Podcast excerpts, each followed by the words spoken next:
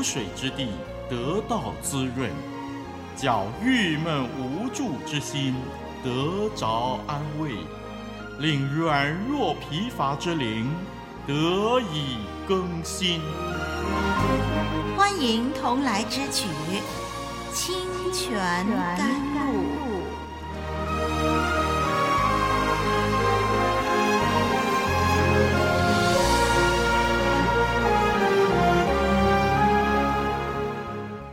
网络上的朋友平安，我是林丽文，在此诚恳地邀请您一起来研究神的话语。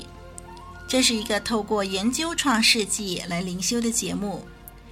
过去我们已经研究了创世纪前面九章的圣经，我们看到了挪亚给三个儿子的祝福和咒诅，也谈过了背后的起因。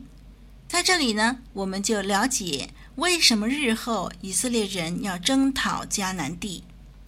我们发现挪亚的祝福与咒诅的预言当中，其中的主轴就是对迦南的咒诅。神透过挪亚宣告迦南人被命定永久为奴，因为他们在道德上放纵堕落；而闪因为具备认识耶和华的美德而获得属灵的祝福。雅弗因为与闪同心，也获得神的祝福。由于创世纪很快就要进入亚伯拉罕的生平，很快要提出以色列这个民族的产生，所以我们要特别把事件场景布局好，为了说明以色列民承受祖先的应许，对迦南人的咒诅就必须交代清楚。迦南人的邪恶行为说明了他们受咒诅的原因。以色列人征讨迦南地，不是凶残不仁，而是彰显神的公义。神容忍等候长远的时间，直到以色列人出埃及进迦南，才审判迦南人。神透过挪亚咒诅迦南，然而经过了长时间的过程，才让咒诅应验。而其中敬畏神的人，例如拉合，却蒙神眷顾。我们从这些的事件，可以很清楚的知道一个道理，就是神祝福一人，也咒诅道德放纵的人。从历史的记载，我们没有办法知道为什么迦南人这么样的沉沦。我们只知道以色列民未能完全征服迦南人。许多城市被征服，迦南人有时候被奴役，但是以色列民未能完全达成任务。那么，这一些的迦南人一直存活到沦为迦太基的殖民百姓，最后他们被罗马人在西元一四六年所灭。挪亚对三个儿子的祝福和咒诅。主要说明了迦南人的本质和来源，也指出什么是可憎的事物，解释了征服夺取迦南是合乎公义的圣战，因为以色列人承受了祝福，而迦南受到咒诅。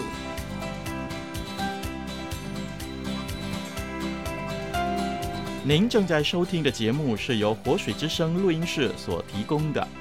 我们的网址是 www.dot.livingwaterstudio.dot.net l i v i n g w a t e r s t u d i o dot n e t，请继续收听。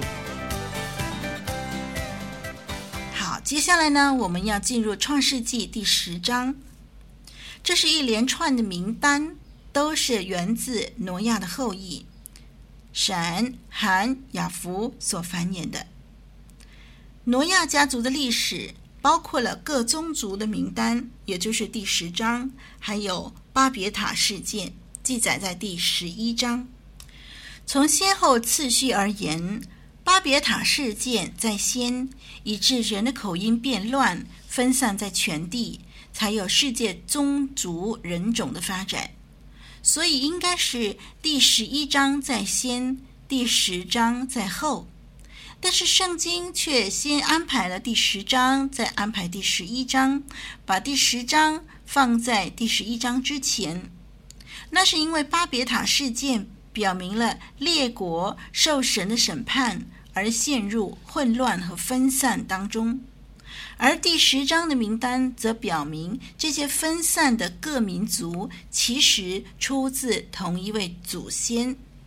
第十章这份名单当中，对照历史的记载，我们看到亚弗人往西迁移，含的后裔移向南方的西南，闪的后裔则移向南方的东南。名单当中有七十个国。十四个来自亚弗，三十个来自含，二十六个来自闪。有些名字呢是个人的名字，比如说雅弗和宁录；有些呢是地名，比如说西顿、士巴；还有呢是民族的名称，比如说路低和加培托。那么这个名单当中呢，还有。生谁生了谁，谁生了谁，这个生还有子孙这样的字眼。那么生子孙可以是指政治、地理、社会或者是语言方面的关系。由于早期的通婚，有的人可能属于好几个家族。除了受咒诅的迦南人以外，所有家族都借着他们的兄弟亚伯拉罕蒙福。耶布斯啊，在第十六节将成为神的圣山；耶路撒冷、锡安，则是神对宁录之巴别的回应。那是第十节。我们看创世纪第十章的时候，写明神要人遍满全地的应许。在第九章第一节，神在挪亚出方舟的时候，神就对挪亚吩咐要生养众多，遍满全地。我们看到。第十章就是神要人遍满全地的应许。我们看到啊，各族各民分散在全地居住。同时呢，我们看到第十章这一章也显示了人类似乎没有什么盼望，他们只是毫无希望的分散在全地，与神隔绝。在第十章的神学论点当中，跟第十九章和第十一章有很大的关系。由于第九章的祝福和咒诅，就说明了第十章各民各族的发展；而第十一章巴别塔事件也解释了这些分散的各民各族各国是从何而来的。当然，最终我们要强调的是，所有国家都是从挪亚一个人而来的。第十章的家谱名单所要我们关心的。不是一连串的名字，而是追溯这些人他们怎么样发展，他们后来变成怎么样。这对于我们今天的意义就是，我们除了可以理解今天各民族的发展情况以外，更可以从他背后的属灵教训来学习功课。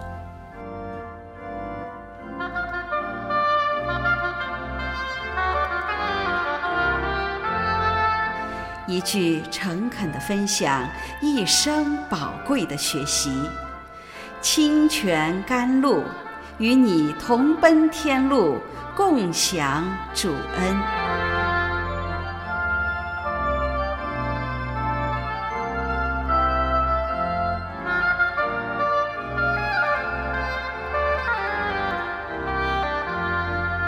让我们接下来看看《创世纪》第十章的用字。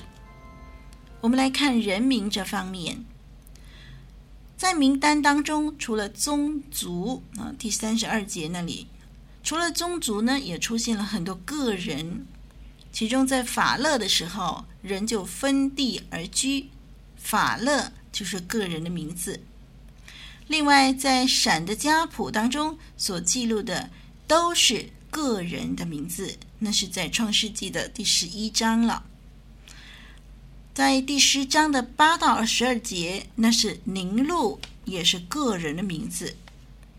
此外呢，种族的名字也出现在名单当中，指明呃种族、宗族都从挪亚一家而来，其中包括了基提、多丹、麦西、路低人、亚米拿人、利哈比人、拿弗土西人、呃，帕斯鲁西人、加斯路西人、加培托人，这些都是复数的名词哦，所代表的是种族，而不是实际的儿子。有一些的名字的拼法呢，还带着外邦人的结尾，例如耶布斯人、亚摩利人、呃，格加撒人、呃，西魏人、亚基人、希尼人、西瓦底人、西玛利人和哈马人。那么这是在第十六节到第十八节出现的。那么这些的城市啊。和外邦的名字的结尾都是描绘在这些地区的种族。名单上呢，有的名字是很肯定，那是地名了，比如说呃，巴比伦、以利、亚甲、甲尼、示拿、亚述、尼尼微、利河伯、加拉、利先，这些出现在第十节到第十二节。其他的地名呢，还包括了西顿，在第十五节出现；马各就是第二节，还有他施、以利沙、歌篾、米舍、哈菲拉、示巴。那么这个呢，出现在第二节、第四节、二十八到二十九节。这些名字都不是虚构的，一般都可以考究。可见这份名单确有其人，确有其事。我们再来看，呃，《创世纪》第十章的用字吧。我们从用字来看这段经文，我们看见呢，部分名单以“某某人的儿子”这个字眼出现，有的呢则以“某某人生某某人”的方式呈现。我们先看儿子吧，Ben 这个字的用法。儿子 Ben 在希伯来文里头代表家庭和遗传，从父亲或祖先来的关系。这个字在圣经出现将近五千次，最常描述就是字面上的儿子啦、孙子啦，或者是子孙的意思。不过在创世纪第十章也用在地理名词，比如第四节。以利沙和他师是亚完的儿子，这个是地理名词，相当于历代志上的二章五十一节，说到撒玛被称为伯利恒的父亲。在古代世界，经常是用家庭关系的用语来表示政治性和公民性的关系，包括父亲就代表了比较强的国家。儿子呢，就代表了从属族群；兄弟代表了联邦；女儿代表外围。还有 Ben 这个字也比喻一种隶属的关系，比如说亚哈对亚述王提格拉皮拉瑟，他说：“我是你的仆人，你的儿子。”实际上不是真正呃肉身那个儿子。但是呢，他表示他是一个隶属的关系。团体成员呢，也常常用父亲的性质作为一种的认同。那么这些的用法就表明和源头有某种的关联，有它的来历，有隶属或者是从属的关系了。儿子 Ben，广义来说是指，呃，儿子得自祖先的特质或者是本质。或者说，儿子依附或者从属于祖先，所以这个“儿子”这个字啊，用于祖先所建造的城市或由祖先开始的族群。我们再来认识“亚拉”生育这个字，生育或者说带出这个字。那这个字也有比喻的用法，比如城市和国家被生出来。创世纪第十章显示，埃及一个国家啦，生了陆地人。那陆地人是一个种族。第十三节，迦南这是一个地名，生了西顿，西顿是一个城市。那是第十五节。这些呢，呃，就呃在希伯来文里头就出现了。啊，我们就看到他的目的是显示父亲实际上是种族或城市的祖先，或者是创始者，并且生育而得的儿子是从属的，是国家的，是政治的。我们可以这么说，《创世纪》第十章这份名单提供了世界各国发展的写照，描绘世界历史在萌芽的时候各民族的迁徙和发展的阶段。用 Ben 儿子和亚拉这个“生”这个字追溯种族之间的关系，一直到远古的祖先，并且显示神在其中的作为。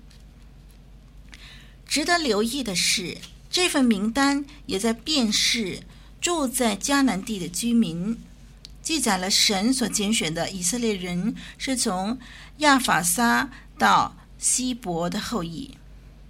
希伯就是希伯来人的先祖。那么这份名单交代了，呃，以色列人是希伯的后裔，同时这份名单也交代了。阿拉伯人和以色列人有最亲近的关系。好，关于创世纪第十章各个名字跟所分散的地区，我们下一集节目要详细的分析了。让我们留意节目的播出。我是丽文，再会。